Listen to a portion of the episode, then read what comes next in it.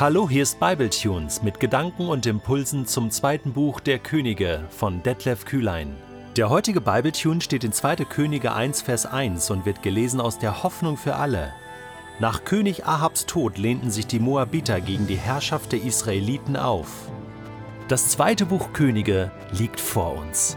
25 Kapitel wollen gelesen und gehört und verstanden und irgendwie auf das eigene Leben angewendet werden. Das ist für mich immer wieder ein ganz besonderer, ja, nahezu heiliger Moment, ein neues Buch im Rahmen von Bibletunes anzufangen, denn da steckt so viel drin, oder?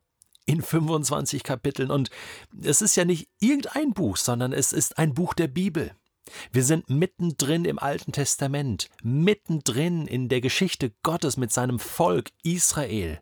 Wir haben schon das erste Buch Samuel, zweite Buch Samuel, auch das erste Buch Könige gelesen und gehört und du hast die Möglichkeit, bevor du jetzt hier weiter vertiefend einsteigst, vielleicht die letzten Episoden oder überhaupt das erste Buch Könige dir anzuhören, damit du ähm, so auf Augenhöhe bist ähm, mit der Geschichte Israels. Denn das ist wichtig, den Anknüpfungspunkt wieder zu finden und, und zu verstehen, äh, wo befinde ich mich hier in der Geschichte der Bibel. Du kannst natürlich auch das Buch separat hören und einfach jetzt einsteigen, so mittendrin, und da ist vieles, was auf dich wartet.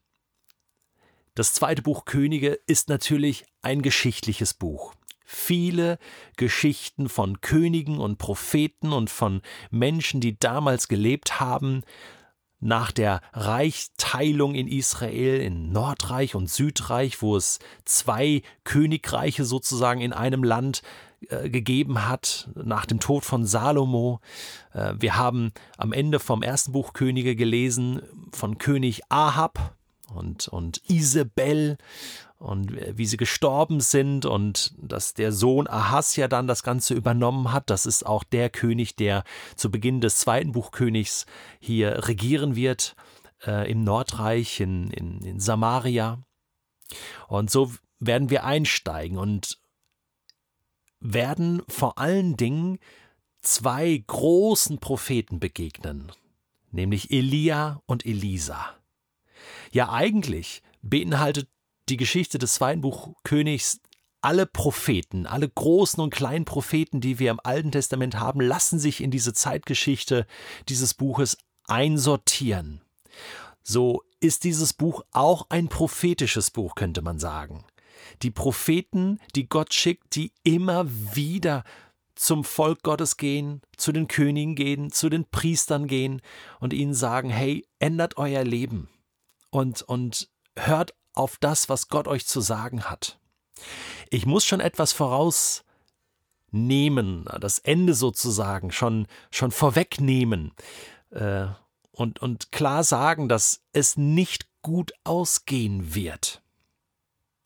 Obwohl Gott immer wieder geduldig wartet, immer wieder geduldig seinem Volk hinterhergeht, immer wieder warnt, immer wieder versucht, sie zurückzuziehen zu seinem Herzen werden wir erleben, dass zunächst das Nordreich fallen wird und dann auch das Südreich Jerusalem. Und am Ende wird nur noch ein großer Scherbenhaufen da sein in Jerusalem. Das ist frustrierend, ich weiß. Und dennoch gibt es so viel zu lernen oder gerade deshalb gibt es so viel zu lernen. Nämlich auch von schlechten Beispielen. Gleichzeitig aber auch theologisch Neben allem Geschichtlichen und Prophetischen theologisch heißt, was sagt das Buch über Gott aus? Und über Gott können wir nie genug lernen. Bei all dem, was schief läuft, was Menschen falsch machen, bleibt er treu, hält seinen Bund.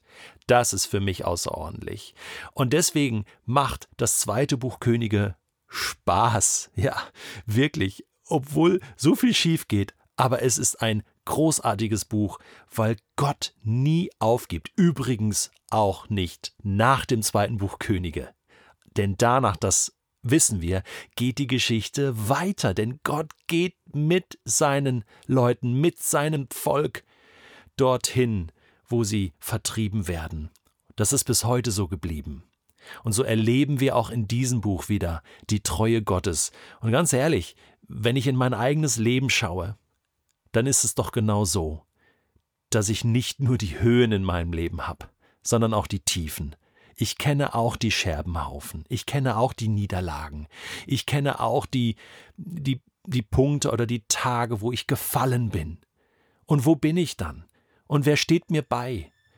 Und da tut es gut zu wissen, dass es einen Gott gibt, der durch die Jahrtausende der Menschheitsgeschichte sich selbst, aber auch uns treu geblieben ist, den Menschen, die er so sehr liebt. Ich wünsche dir Gottes Segen und viel, viele erleuchtende Momente mit dem zweiten Buch Könige